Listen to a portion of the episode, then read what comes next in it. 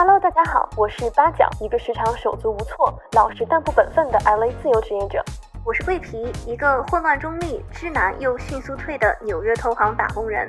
我们是年纪半五十，却依然噼里啪啦的二十年好友，互相怂恿，接连崩溃，积极碰头，分享生活通关小抄，交换人类观察笔记。Hello，大家好，欢迎回到噼里啪啦 All Over the Place，我是桂皮，我是八角，然后我们今天请到了一位特别嘉宾，特别嘉宾，小花鼓掌欢迎，我们终于应景了，我们都请到嘉宾了，桂皮，今天是我们节目的重大里程碑，来吧，小麦，你介绍一下自己吧。大家好，我是小麦。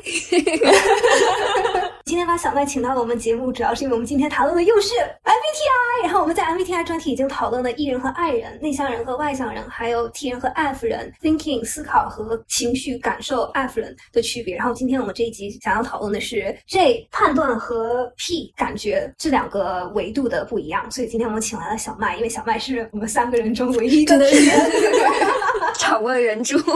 那我们轮流再开一下彼此的 MBTI。我是 INFJ。我是 ENTJ，作为今天的特别嘉宾，我是 ENTP。我很想知道，就你们是从什么时候开始意识到自己是 J 人或者是 P 人，或者你们在这个维度上有变化过吗？我有，我第一次做 MBTI 是高中的时候，大概二零一六年，就我觉得还挺早了，在全网都开始做 MBTI 之前。那个时候是因为要考大学，学校就组织了很多 aptitude test，就是看你在哪一方面有天赋，或者说你比较适合什么样的工作。然后我就测了 MBTI，测出来了 ENTJ。但我其实现在想一想，一点儿都不意外，因为我觉得我高中的时候还是一个 Power J。我高中的时候曾经是一个 Power J，上了大学以后就放飞自我，就啊，去他的计划，去他的提前规划，然后就变成了 ENTP。所以我也是，就是沾光呀，因为我以前都不知道 MBTI，但因为一六年你们两个人带给我，所以才留下了我二零一六年 MBTI 的珍贵记录。在那之后，我也是很久没有做过，就是去年那个时候做的时候，觉得我还蛮 J 的，就我明显思维方式是非常结果导向，因为我对 J 的理解就可能比较结果导向。虽然我的 MBTI 是有变过，但是 J 这个是没有变过。但我觉得，因为这个变化导致我对于装 J 很有心得。而且我觉得 P 人是可以变 J 的吧，在不同的情况下，比如小组作业啊什么情况下，会不会变 J？对，我觉得就是有几种特定的情况下，P 人会被迫变 J，然后就开始拖飞机，就例如小组作业。然后我觉得还有一个我会变 J 的情况是做旅游计划的时候。真的？刚想说，就我唯一装 P 的时候，就是我跟小麦一起出去玩，我就可以放心大胆的。让他去做一件旅行计划，对，真的是纯纯赶尸，真的，而且我真的觉得你不仅是做旅行计划，你还是会做攻略的那种，对对对，不仅仅是计划，里面还有就是攻略的秘籍在里面，就哇这上加这。但是我觉得在这两种我会异变这的情况下，就一个是小组作业，一个是做旅游计划，最根本我其实还是一个 P 人。就我觉得，比如说做旅游计划的时候，我是一个会收集很多信息，就我的收藏夹会爆满。然后我会做非常详细的旅游计划，做旅游攻略。但是当我们真正到那边，就比如说啊。今天外边在下雨，那我们不按计划走，我也是完全 OK 的。就我觉得我在做计划的这个过程中，我在收集信息的过程中，我自己已经爽完了。那真正去了以后，发生什么样的情况下，如果不按计划走，我也是完全 OK 的。然后小组作业的话，是属于我觉得只要我学到了东西，我把我的那一份做好，并且保证这个小组作业不会影响到我个人成绩的情况下，我也就无所谓了。对，我觉得可能跟真正的这还是有一点区别的。我觉得很有区别，因为我爸爸妈妈都是 J 人，然后我爸爸妈妈就是那种我跟他们旅游会非常痛苦，因为他们就是那种自己提前会做旅行计划，然后比如说我才记得我们夏天去长沙玩，这么热，好不容易到了长沙以后，我就很想在宾馆里面躺平，就躺一躺，然后空调屋，然后我妈就觉得不行，就觉得我们就到这儿了，我们今天的计划就是要出去探索长沙，那我们就得出去。然后我妈就硬要拉着我们所有的人都要出去，按照她的计划去探索长沙，不管外面风吹雨打。甚至我爸妈他就是那种，我们家人有习惯每天晚上吃完饭去散步。如果是晚上下雨的话，我就不想去，因为你知道下雨，你要打伞，然后就吹的乱七八糟。我妈就是那种，我们晚上就要去散步，下雨风吹日晒都 完全不 care。这种人真的好可怕。Respect。那这么说，我在旅行的时候还蛮屁的。我在旅行就是一个比较随遇而安。对呀，对呀。嗯嗯我觉得你在旅行里面其实就是那种就是放手，然后让别人去嗯主导的那种。对，那比如说，如果你们去旅游，在你们自己做了计划的情况下，到当地如果同行的人不按计划走，你们会 OK 吗？我会 OK。我觉得我不行。来吧，让我们对比一下你们两个的 J 值有多少。还有很有意思的是，所有的 J 人都是习惯使用 TE 就外向思考和 FE 外向感受来做判断，就掌握规律、预判答案，然后推出主体对客体的一些个人经验。你如果是 P 人的话，那你其实就是外向直觉和外向感受作为第一功能。本身就是在挖掘实体抽象事物间的不同联系，然后发散性强，是一个自我价值体系核心，然后一个事物点对点的深度逻辑架构。就这一点我很有感触，因为我觉得 P 人就是一个就是自我价值观念体系很强，就这个事情一定要是我想要去做，然后我喜欢做，他们就是自我有一个价值判断。你看我们这个人就这个事情我要做我就要做好啊，我可能就不会再去更多的思考说这个事情我到底有没有多想做，我做了就要做好。但 P 人就很在意说我的价值和这个事情是不是一致，想不想做，然后甚至要在意别人也是不是想做，他们要求那种大家的价值判断一致，然后一致朝一个方向那种感觉。哦，这难道就是因为我妈妈尽管她不想做，但她依然还是会出 去出门的原因吗？我觉得是很有道理。就我觉得日常上课的时候，我也会就我比较喜欢某一个教授，或者我比较赞同某一位教授的价值观，我在这门课上就会更努力、更用功一点。比如说，有的教授就是属于那种我没有办法接受他的一些价值输出，或者我没有办法接受他的一些教学方式，那我可能只是去机械性的去完成上课、写作业这样的一个步骤，而不是会去对，就不是为了追求结果。对对对对对对，不是为了追求结果而追求结果，而这个一定要是我想做的，对我认同的。对对对对对，这简直和我太不一样。所以你是百分之多少的 G？我其实不记得了，忘了。但是我的 G 应该是蛮高的。我就不是一个兴趣导向的人，我就是一个非常结果导向的人。我还听过一个很有意思的说法是，就对于 P 人来说。他们是客体，世界是主体，所以他们作为一个旅行的乘客一样，然后就是探索世界，然后觉得这哪个地方好玩，他们就下来，然后开始玩儿，开始玩完以后再上来，然后到下一个地点。他们说这人是，就是我是这个世界的主角，这个世界必须要为我的思维方式来服务。如果我觉得这个地方它不行，那我就要把它改变成我觉得行的样子，然后我才可以在这边玩。我觉得这也是不一样的思维方式。对，所以我在这一点上，我觉得我之前有测出来比较 ENTP，、嗯这个我是能理解，就是兴趣导向，我其实是能理解的，或者说就想要去探索未知，这样一种更加随性的一种生活方式，我觉得是在我脑海当中，我会觉得这是也是会比较向往的。嗯嗯嗯但我觉得有些人是完全理解不了那种很随性的，就是我们就去探索，然后这个未知，我不确定也没有关系，我没有掌控也没有关系，就我是客体这种感觉。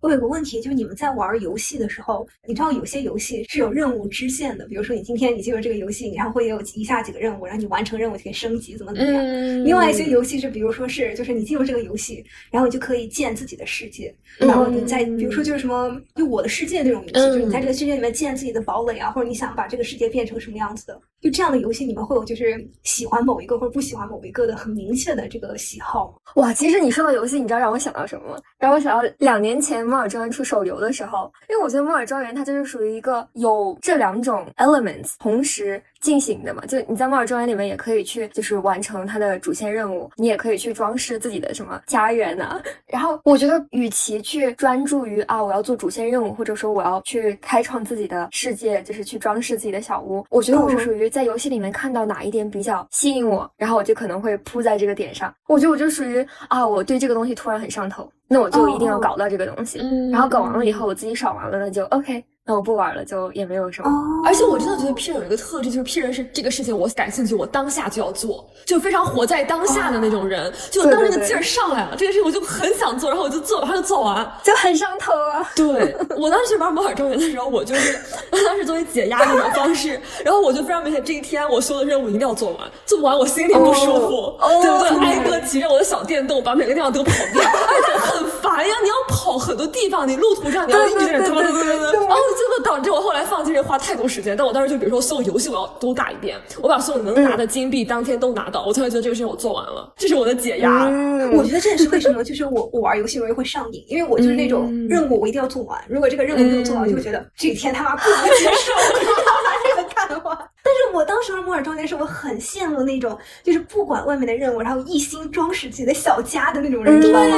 结果很多人把自己的家装饰的就特别漂亮，我觉得嗯嗯这种人我就很觉得很佩服。对，我觉得装饰的很好看，给我带来的成就感，不如把任务都完成 给我带来的成就感大。说到装饰小屋，这个也让我想到，就当时我对装饰小屋没有太大的兴趣，直到我在小红书上刷到了装饰小屋怎么卡 bug，可以。把你那个小屋装饰成一个空中阁楼，哦就它当时那个手游，它有一个 bug，就是你排列家具的时候，你如果按照某一个特定的方式去排列，你可以把家具就是竖着摞起来。我觉得哇，这个好有趣，然后我就去疯狂的装饰我的小屋。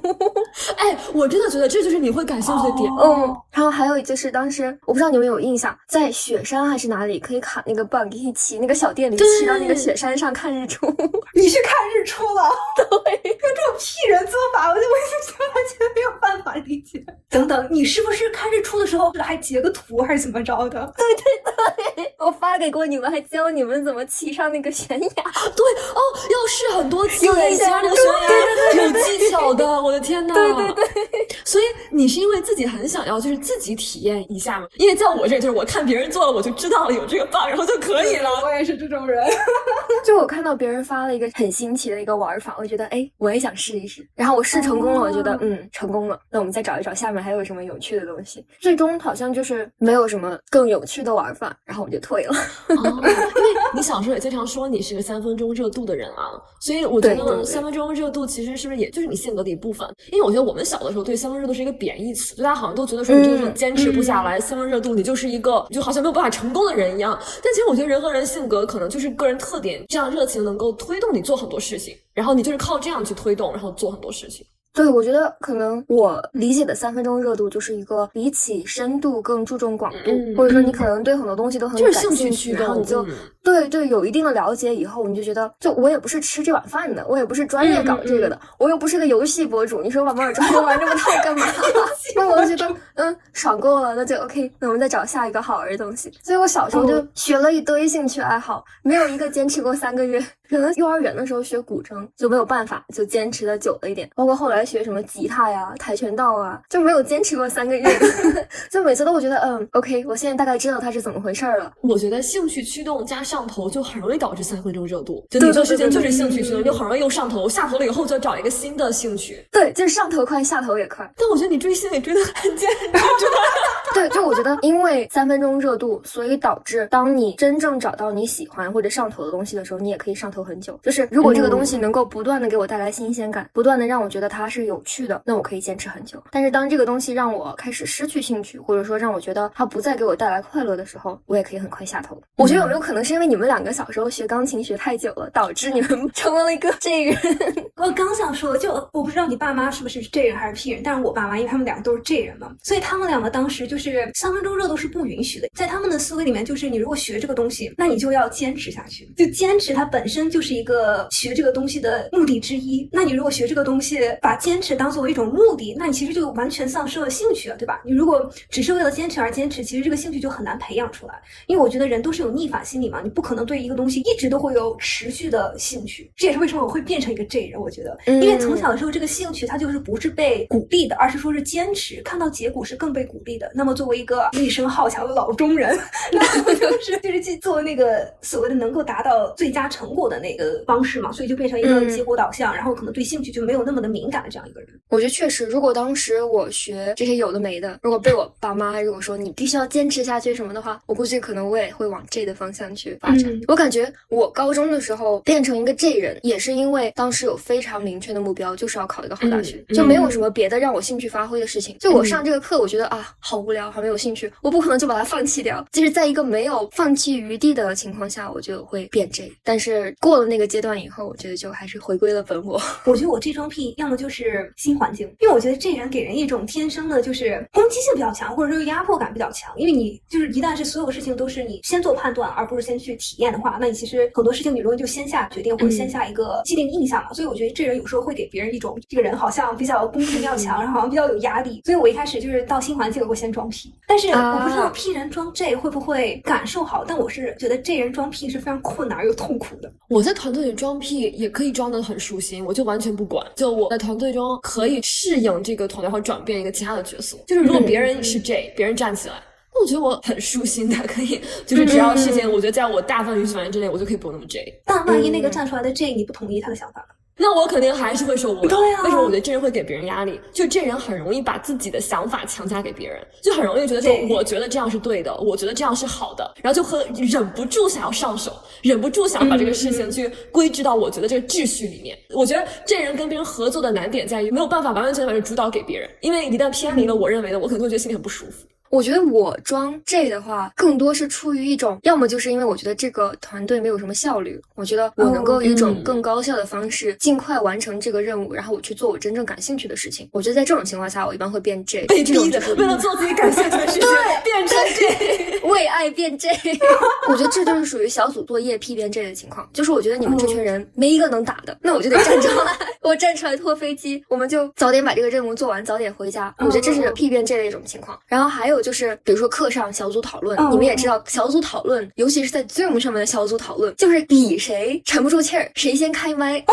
那这个责任就是你在你身上了，就非常之痛苦。但是通常这种情况下，我也会就第一个开麦，来，我们大家把这个事情五分钟之内解决，解决完了以后，我们就可以刷会手机啊，或者说是聊聊别的有的没的呀。然后其他 P 变 J 的情况，就比如说做旅游计划这种 P 变 J 的情况，是属于我觉得也不算真正的 J 吧，因为我觉得做旅游计划、做旅游攻略也是属于。我的兴趣导向，就是因为我对它感兴趣，所以我可能会比较上心。但是做完这个计划，至于这个计划实不实施，那就不是说是一个我非常要执着的一个事情。比如说去年我爸妈本来打算我妈就比如说休息一阵儿，然后我们出去旅游，那 OK，然后我就看好了我们可能要去哪几个地方，我甚至旅游攻略都做了一半了，结果后来没去。那我觉得啊也 OK，起码我了解了这个地方有哪些好玩的，就下次如果要去的话，我们可以直接套这个旅游计划。就对我来说是一个我自己爽完了，那就至于它结果是什么样的就无所谓了。就我觉得这个会把我撞死，我真的会被整个就 原线崩溃的感觉。我觉得生活中计划我是这样，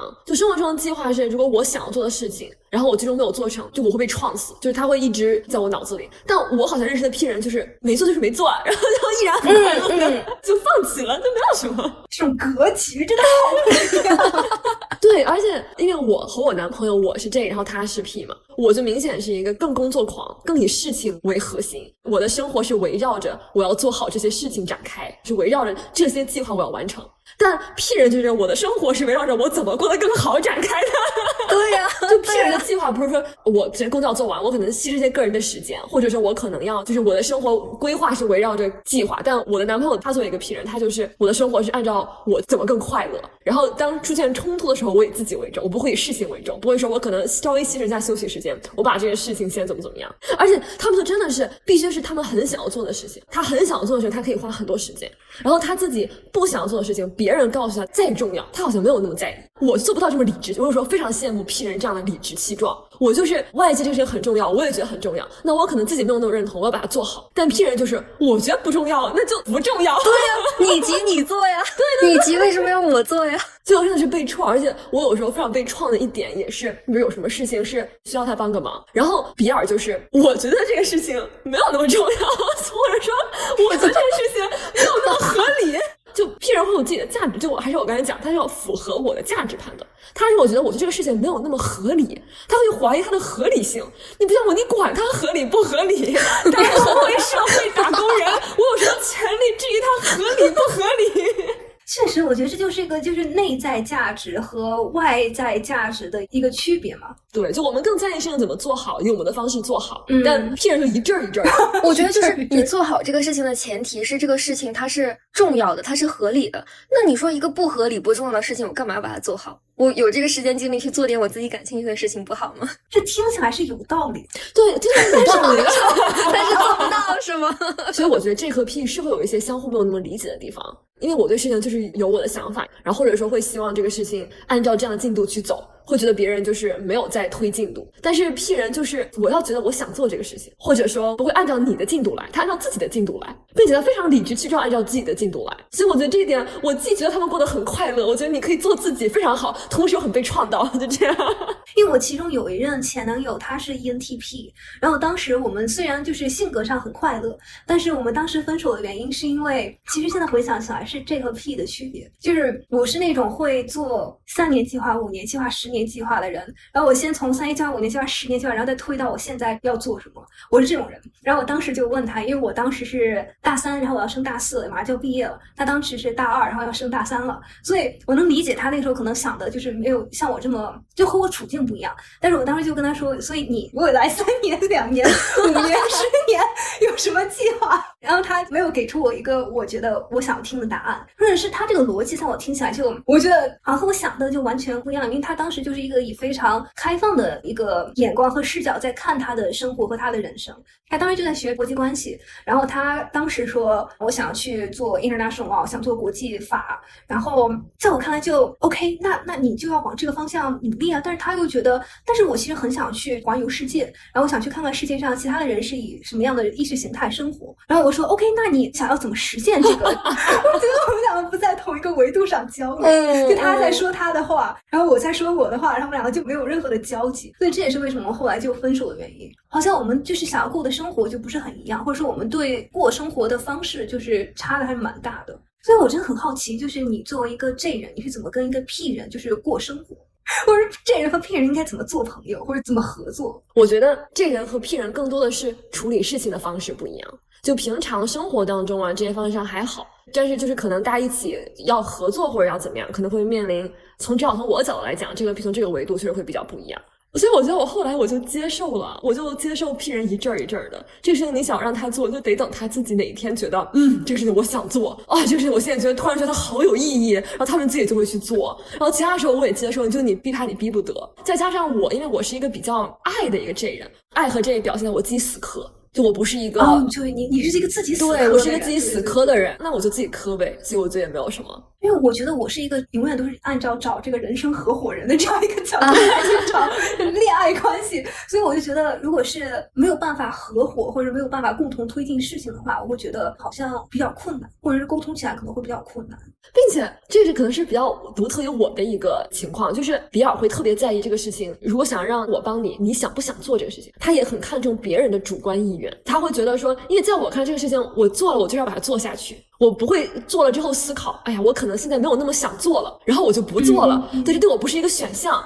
但是呢，P 人就会觉得你没有给我表达这种主观的意愿，那我也感受不到这么强的主观的意愿。那我觉得这个事情，那我们就可以不做。我完全能够共感这一点，因为我妈她也是个 J 人，她 J 的同时也很爱。所以，我妈妈就我感觉跟八角很像的一点，就是有的事情她并不想做，所以她就会寻求周围人的帮助。但是我去帮她的时候，我也能感受到她自己其实并不是很想做这个事情。那我就会去劝她，这个事情她不值得你这么努力去做，这个事情他们不配，他们不配你这么努力去做这件事情。我会去想办法让她不那么上心的去做一件事情，而不是说 OK，你不用管这个事情，我帮你去做掉。我觉得我能共情这个想法，是因为我追求效率，我很讨厌就是 bullshit work。我会觉得那些没有意义的工作，我会不想做。我觉得这是效率的问题。我觉得你是因为你太认真，而不是因为你是个这个。对，我觉得是因为我比较完美主义。但我觉得 P 人真的很讨厌被催着做一件事情。我觉得让 P 人开始干活的最好方式，不是去催一个 P 人，而是给这件事情赋予意义，或者说是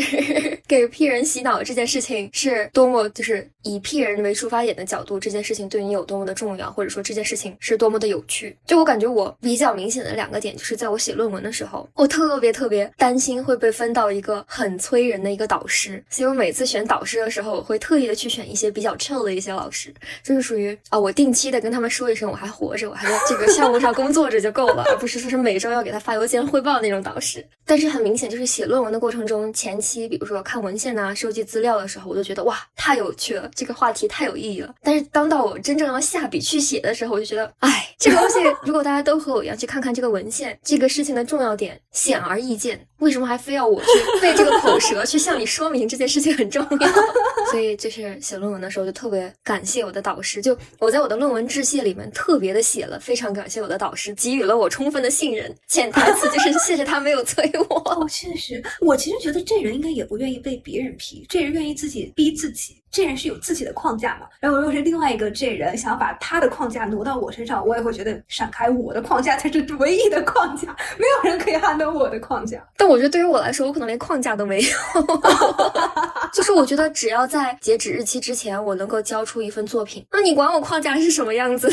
确实，确实，嗯嗯。你们会提前完成计划吗？比如说写论文，或者说是交一个工作项目，在死线之前，比如说你能提前多久去完成？我不会，我不会提前，我一个都是压线，压线。那那就那就还好，就没有说是 J 到那种 九十九，就没有到那种 Power J 的程度。我觉得那种真的很可怕。就我觉得可能 Power J 是属于那种一打眼，你觉得哇这个人好厉害，我很羡慕，很敬佩。但是久了以后，你就觉得 Give me a break。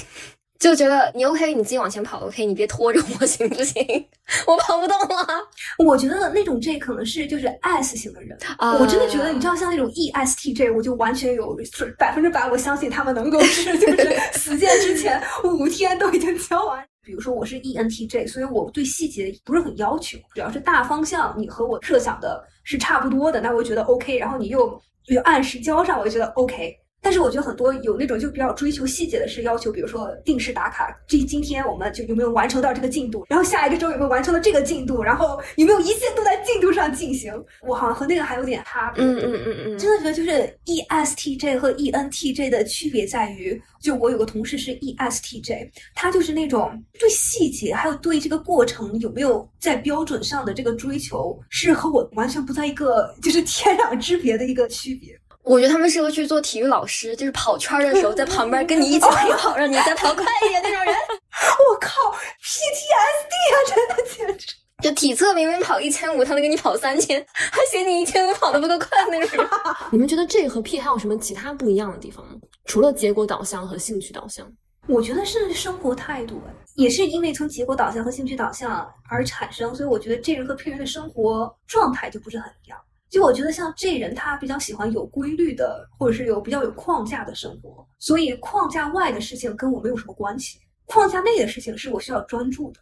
但是我觉得很多 P 人这个框架他是没有的，或者他是个透明的，他能看见外面的东西。但我觉得很多时候我是有板子的。我好像就转头，我也是看到这些，然后转头我也是看到这些，你懂吗？我觉得很多时候可能这人会给人一种虽然目标感很强，但是好像闷头往这个目标走的这样一个感觉。好像沿途的风景我就不是很在意，就外面发生了什么，你懂吗？就是好像自己在那里杀出一条血路，然后好像旁边的人都在那里唱歌跳舞啊，好像对我来说没有什么意义。但是好像 P 人就会看到这些事情，我有一种这种感觉，就是好像我们在这个游戏里面扮演的角色就很不一样。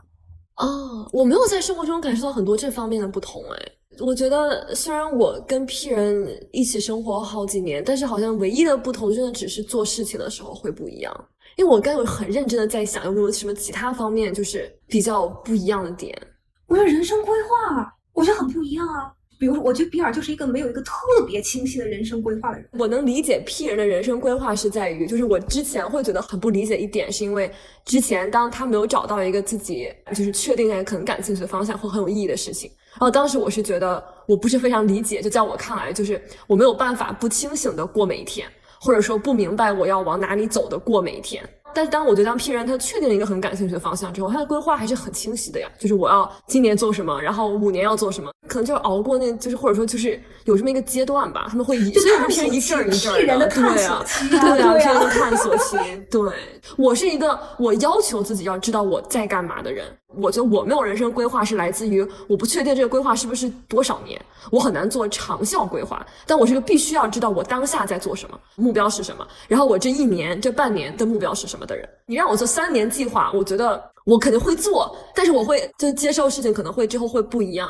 我觉得是当你明确这个目标以后，我觉得这人就是会，不管你喜不喜欢这个过程，或者不管你喜不喜欢这个框架，你都会往这个目标去往前走。但我觉得 P 是一定要找到一个这个目标，不光是你想要的，而且是你认同并且就是全身心认同的这样的一个目标。我觉得作为这人，他就是从外界来吸取信息嘛，所以如果这个目标在外界看来它是成立的，那么这其实就是正确的选择，那就要往这个目标前进。就外界的价值会被我们认为是我们自己的价值，而不是从内在的价值，就是。我我没有在聆听自己的感受，而是在聆听外界的一些价值判断。那我觉得，就是因为我觉得确实人都是很复杂的。我觉得在 J 和 P 这一点上，确实就是我 J 的一面 P 的一面就都还比较明显啊。我 J 的一面就是我是一个非常结果导向的人，但是我可能比较什么的一面就是我并不是一个汲取外界信息。然后靠外界的价值判断的人，再加上我觉得 INFJ 可能我自己而言是一个非常完美主义的人。我觉得这个很像你在讲，就是就是埋头嘛，看当下那样。我可能不会过多的关注其他的。我觉得完美主义本身就是一个反效率的事情。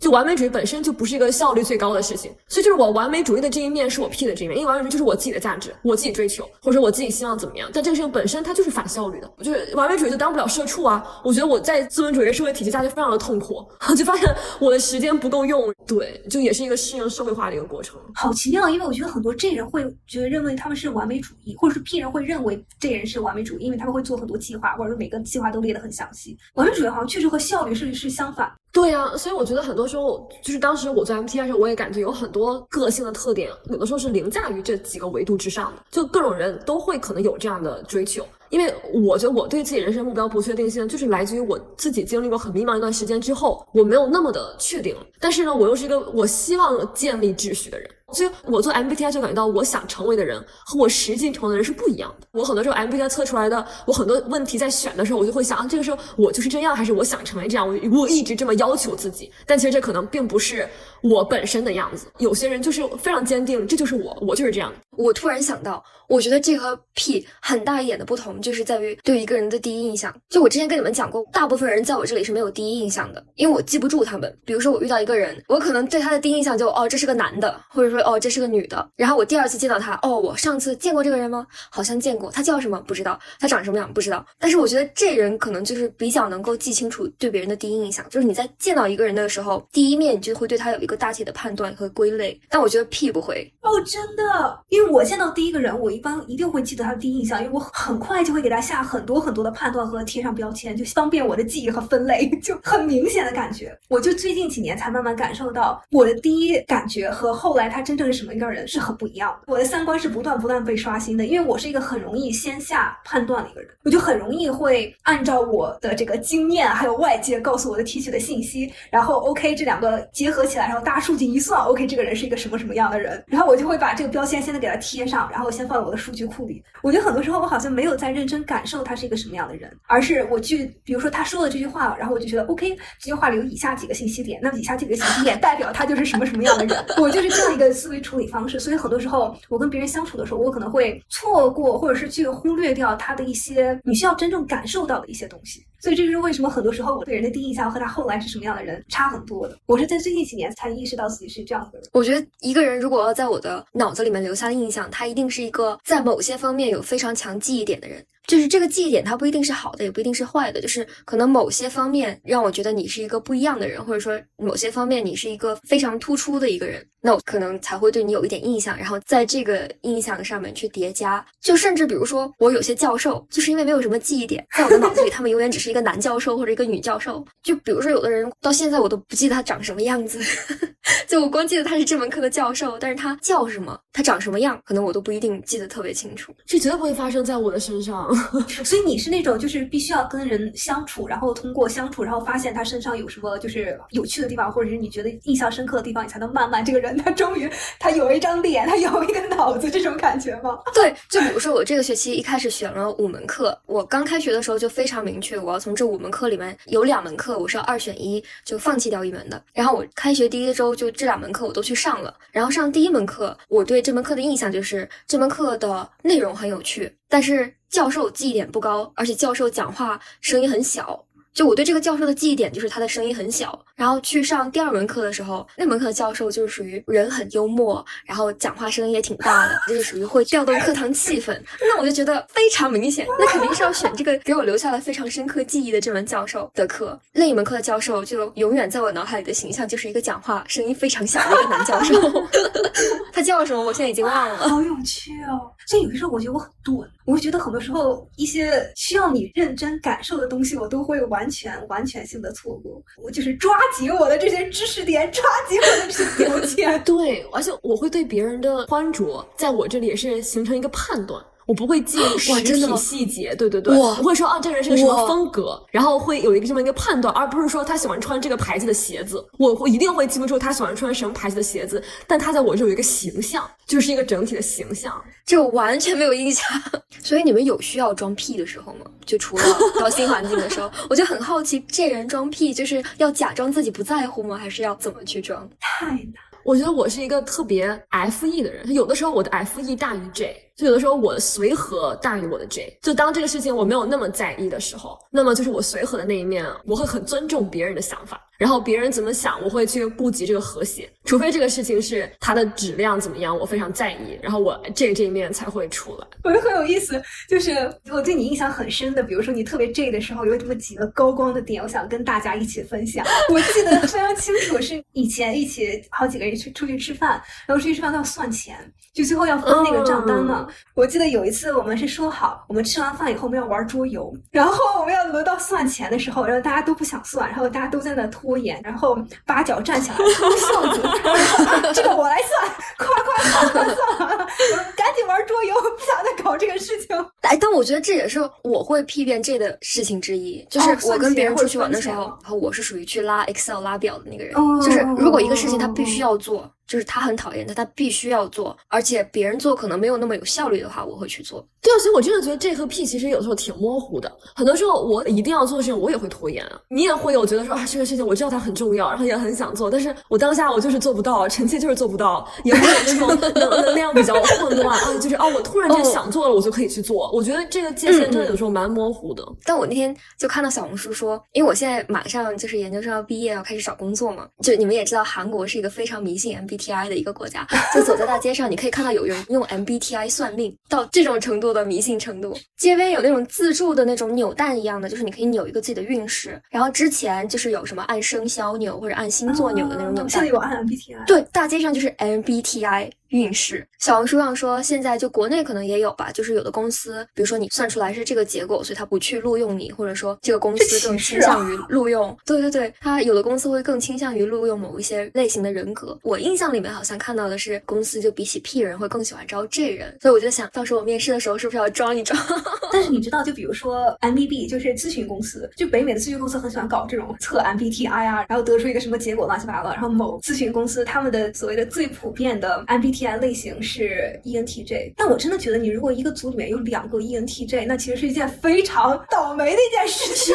一旦你这个公司里面有很多，比如说性格相像的人，我觉得也是个很糟糕的一个事情嘛。不过也确实，如果说我去面一个公司，然后这个公司因为我的人格类型不愿意要我，那我会觉得，切，你这个格局太小了，我还不稀得来的。呀。对呀，就你说这个老板，如果他迷信，比如说哦，他跟我的生肖犯 冲啊，这个我觉得 OK，我能理解，这不是我的问题，要把玄学变成。科学是吧？对，我觉得就是纯玄学，我反而还更能理解。但是伪科学，我是真的不行。对，我觉得你还不如给我编一个更好的理由。对呀，我有一件事情我想说，就是我以前也讨论过，就是你会不会戴上社交面具？你觉得你最常用的社交面具是什么？ENFP。哦，快乐小狗吗？嗯，因为我在研究生阶段见到的新的同学，很多人对我的第一印象就是啊，你是不是 ENFP？我真的是一个 MBTI 很普及，你会知道你身边人是什么 MBTI，这我就惊呆了，就是我都不知道我身边人是什么 MBTI，我很难有社交面具，我会在特定情况下，就像我说，就是我的 F E 那面会占上风，所以会使我就是比较随和，但是我没有办法就是 actively 变成另外一个样子，所以我很难装，嗯，我很难装 E，最痛苦那个是让我装 E，装 E 我会死掉，我原地被送走，然后我不很懂装 S。我可以装 T，对，我觉得你可以装 T 的。对，装 T 对我是很容易的。装 T 在我看来就是把自己疏离开。我小的时候，我的 F 是随便给，就满大街撒的那种。然后你到大了以后，你要管理精力啊。所以我现在是真的觉得现在是分人变 F，变 P 的话确实比较难。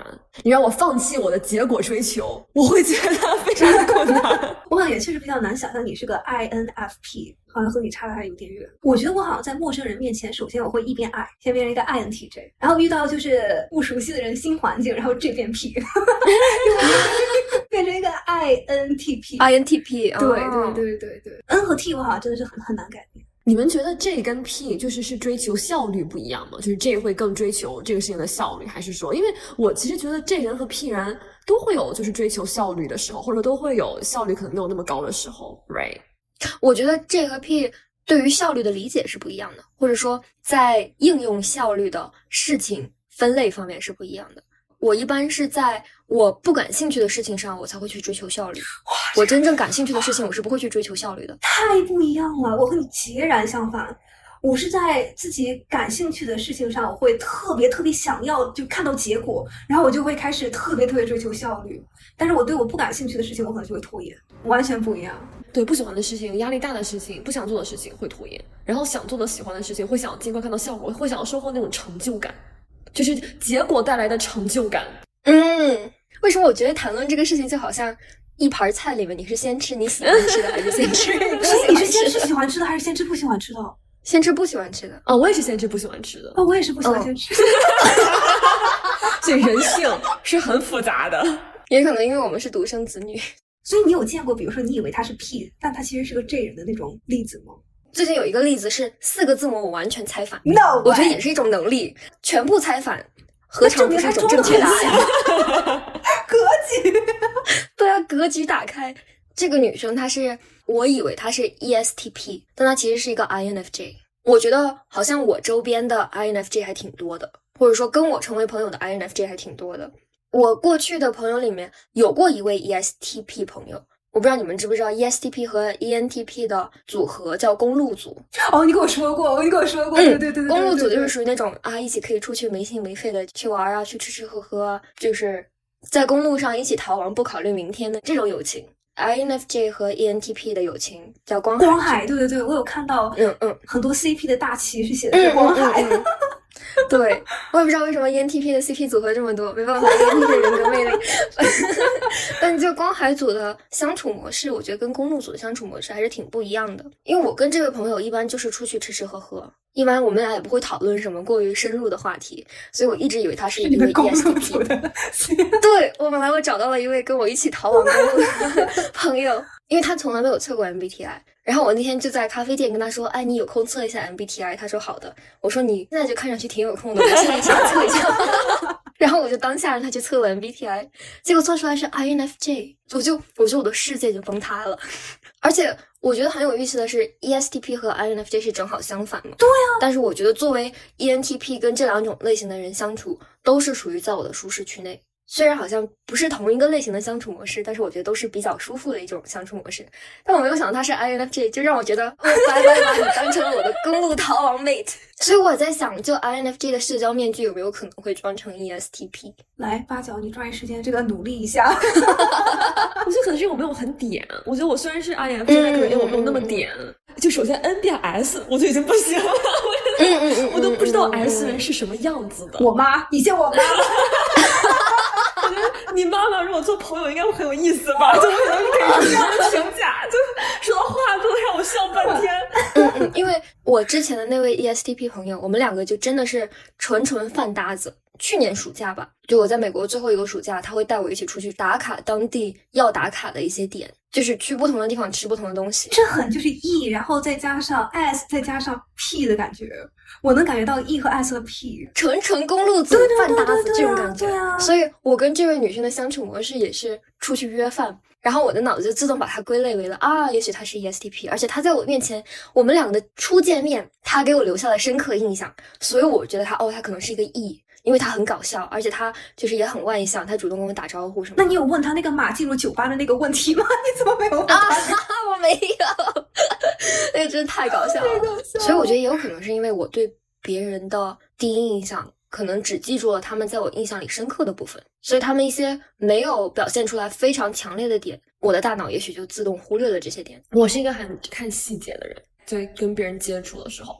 就不是那种外表实感上的细节，他吃什么穿什么完全不是，而是一种很微妙的那种情绪感知。所以我其实我的第一印象其实都蛮准的，嗯，我觉得你的这个直觉性很强很强的那种人。所以也是为什么我也很难戴面具。因为我就是那个很认真细节，然后所以我自己让我去把每个细节都改变，我会觉得很难。八角，你有没有那种就是前后你觉得好像跟你想象不一样的人？没有哎，就那说明你第一印象应该真的挺准的。没有，或者说他就是不知道 MBTI，就他不知道。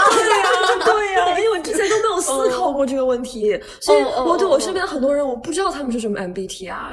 这样很搞笑，就是我有一个高中同学听了我们的播客去评论，然后桂皮让我去问他是 MBTI，我当时我都不知道该怎么去问，你懂吗？就是啊 就很搞笑，让我想到韩国这边最近非常流行的一句话叫“你是 T 吗？”他们就觉得有些生活中可能你遇到一些发言的时候情商比较低的发言，然后他们就会去问“你是 T 吗 所以你觉得 S 人和 N 人是什么区别？我觉得 N 和 S 很大的区别。比如说，我跟那位 ESTP 朋友一起去吃饭，吃饭的时候就肯定得讲话嘛，对吧？然后我就发现，我感兴趣的话题是很多他不会去感兴趣的话题。比如说外星人，我问他你相信这个世界上有外星人吗？他就觉得你问这个干嘛？或者说，比如说我问他，就是一些就玄学方面呢，或者是一些很多 S 人是不科学解释不了的一些东西，他们就会觉得讲这个好像不太对。之前有人猜我是 S，就是因为觉得我不 信玄学。对，哎，我记得我们第一次问你橘子那个问题，你是不是就说啊是橘子？哦，没有没有，橘子那个问题，我觉得我很 N，就橘子那个问题，我会觉得为什么 是？对对对对对，我觉得我 N 的一面是在于我关心的问题是比较抽象的。就不是实感的，对对对，我会关心它有什么意义，为什么重要，它是什么东西感兴趣。但是我真的我不恩的一面就是我真的不信玄学。那那个马走进酒吧那个问题你是怎么回答的？你没有问过我那个问题？怎么说来着？是一匹马走进酒吧，他会跟调酒师说什么？说我为什么在这里吗？这是什么鬼问题啊？一个比较典型的 N 的回答就是请给我来杯玛格丽特。但 S 人的反应就是马。为什么会说马怎么会走进酒吧？马为什么马为什么会说话？我完全不会想到这个层面。可能我不读哈利波特也是我可能有 S 的一面啊，就是我对玄幻我就是不行，对这种虚构的事情我就提不起兴趣，我一定是喜欢非虚构类的。你的 N 值哦，我的 N 和 S 是比较接近的啊，怪不得。对，我的 N 和 S 比较接近，N 稍微多一点。嗯，哎，所以你们一直没有回答第一个问题，就是什么时候发现你们两个是个 J 人？第一次参 MBTI 的时候，在 J 和 P 这个点，我觉得在我看来流动性非常大。我觉得有些时候你会更 J，有些时候会更 P，就是流动性很大。我觉得我看人准也很多时候也是因为我虽然是 J，我比较习惯去 judge，但我是一个非常不喜欢贴标签的人。就别人在我这里是有非常大的流动性，我会给他空间。我觉得我就是那种，我会觉得 OK，我下一个判断，然后万一他这个判断和我出现了差错，我会立刻开始跟我的所有身边的人说：“天哪，你知道吗？这个人突然间他变成了什么什么样子？”然后在我的系统刷新一遍，OK，我这次改一个字母，然后我下一次又发现他又不是这个字母，我就说：“天哪，他又变成这个样子了！”让我再刷新一遍，就是这个感觉。我觉得你每一次当别人告诉你这个人可能有你没有想到的一面的时候，你都非常的就天崩地裂般的震惊。I know，我都是就是哈。No way！哦哦哦，他不符合我对这个事情的期待，他走偏了。对，那我们今天就聊到这儿，非常感谢小麦在首尔还有我们连线。没错，没错，之后常来玩。嗯嗯嗯嗯，好的。然后我希望这一集给大家提供了一个 一个小小的窗口，能够看到这人和 P 人是怎样思考或者怎样过他们的独自美好的生活的。嗯嗯，好，大家有什么相关的故事，评论区跟我们分享。如果喜欢我们的节目，请点赞、订阅、收藏。好的，然后把我们的节目分享给你的亲朋好友们吧。我们下期再见。好，拜拜。拜。你没掉，你还在，你还在，还在。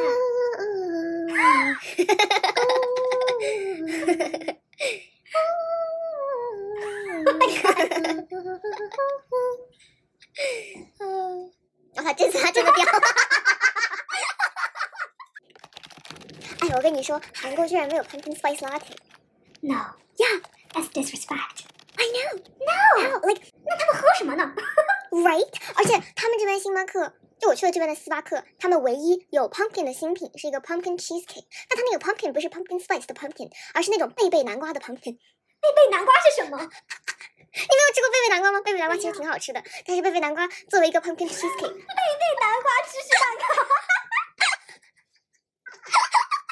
贝贝南瓜好像是就是日本的一个南瓜品种，然后 Whole Foods 还是哪里，反正有卖，就那种小小南瓜，然后你可以蒸着吃，就还挺好吃的，圆的那种吗？I don't remember what it looks like，但是它的名字给我留下了非常深刻的印象。